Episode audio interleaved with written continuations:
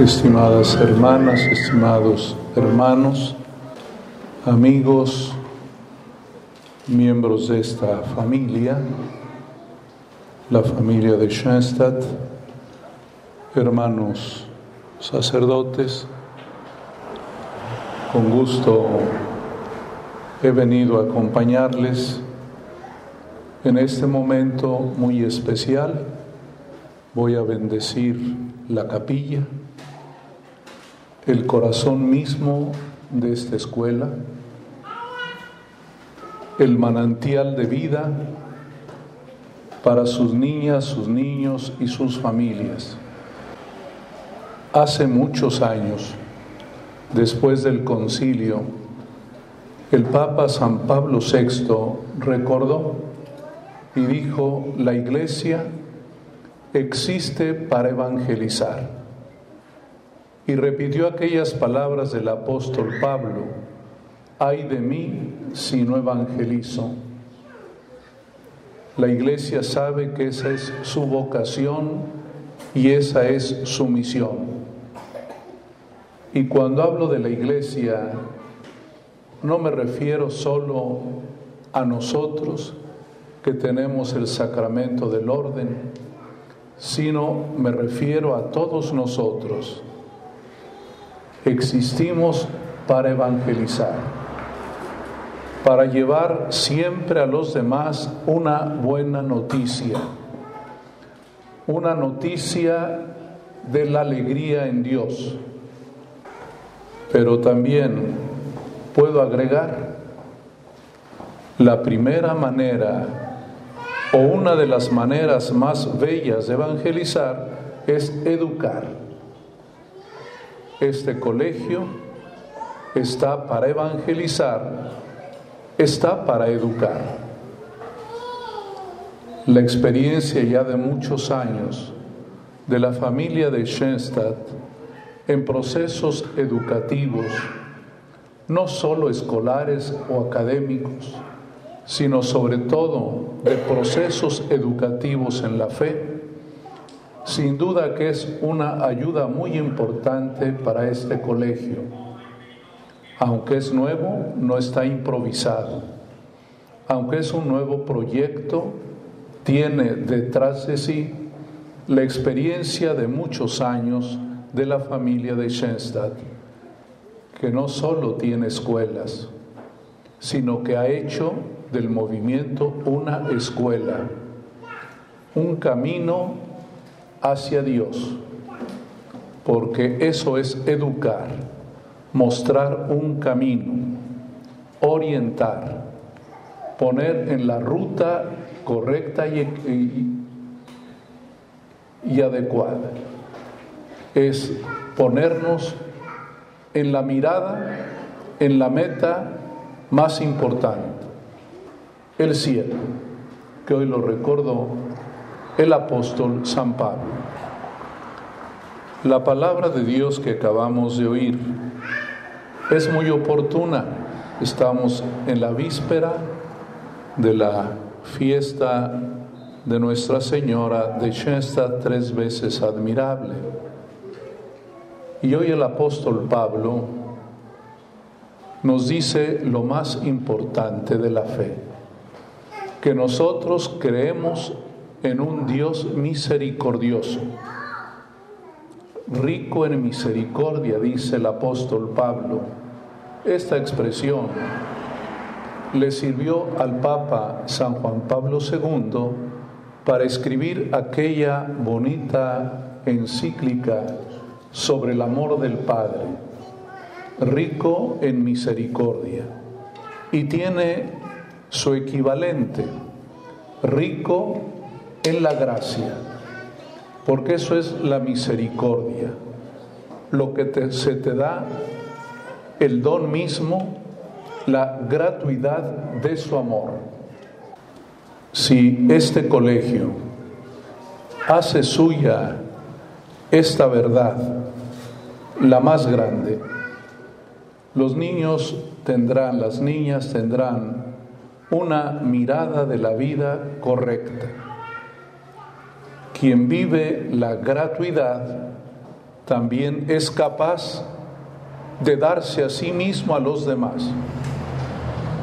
Oyeron la primera lectura de un pleito entre hermanos por la herencia. Cómo divide a la humanidad el dinero. Cómo ocupa de manera inexplicable un puesto demasiado importante y provoca rupturas, daña las relaciones de familia. Y Jesús les dio una recomendación.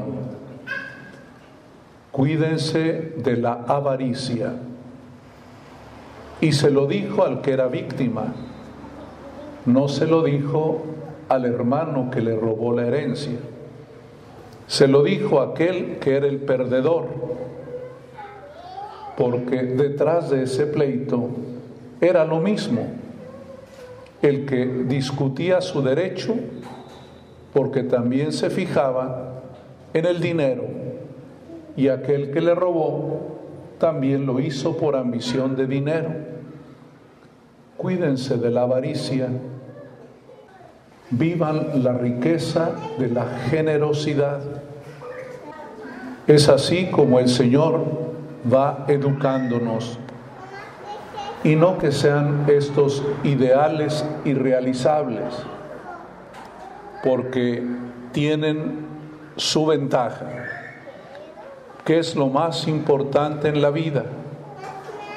Amar y ser amado todo lo demás es siempre secundario. Y el Señor así instruyó a sus discípulos, cuídense de la avaricia. Hermanas y hermanos, van a integrar, están formando esta comunidad educativa en la que todos tienen que participar. Los que están inmersos en esta realidad de la escuela,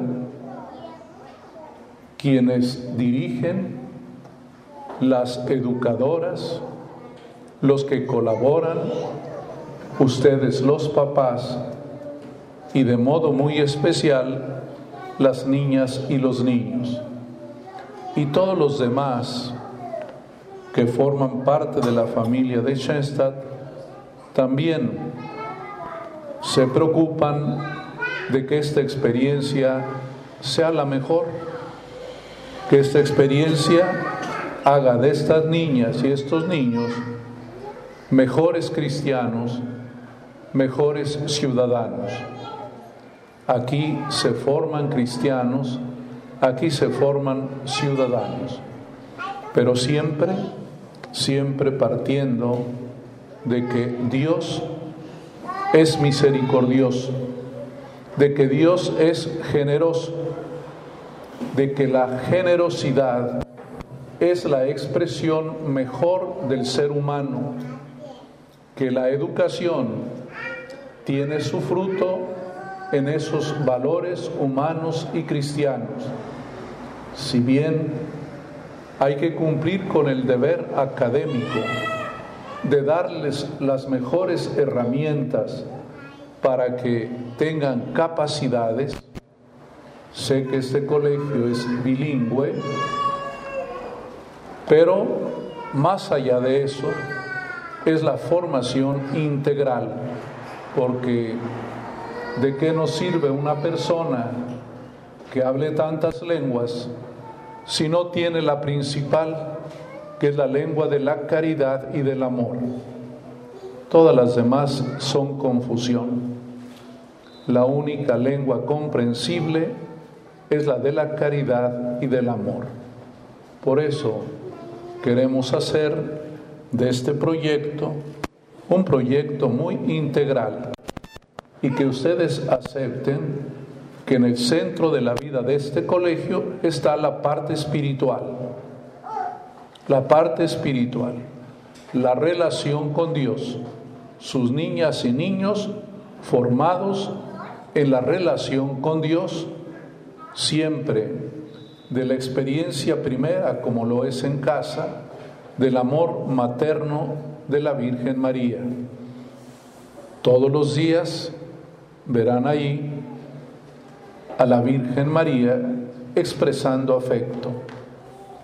Esa experiencia visual seguramente quedará tatuada en el corazón de las niñas y los niños.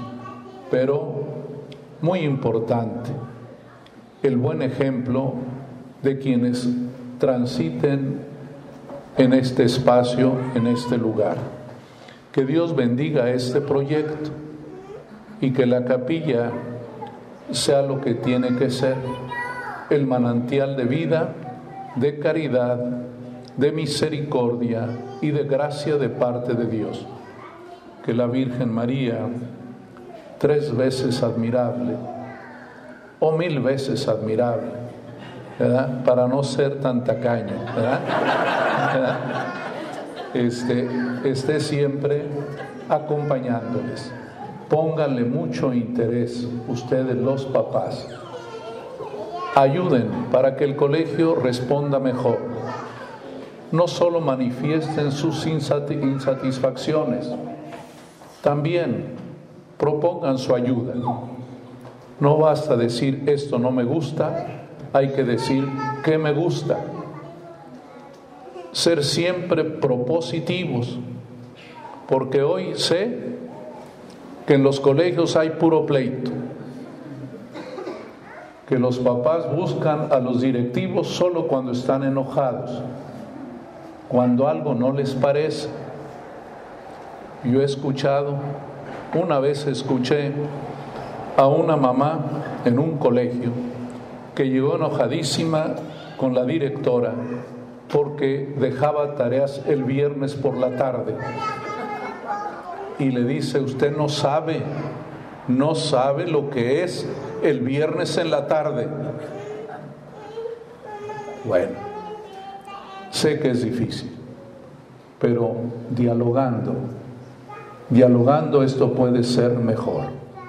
No se dejen atropellar por el malestar ni la amargura. Que sean todos siempre muy sensibles, muy dialogantes. El Papa nos ha propuesto dos cosas para vivir en armonía. Encuentro y diálogo decirnos las cosas así, face to face, ¿verdad?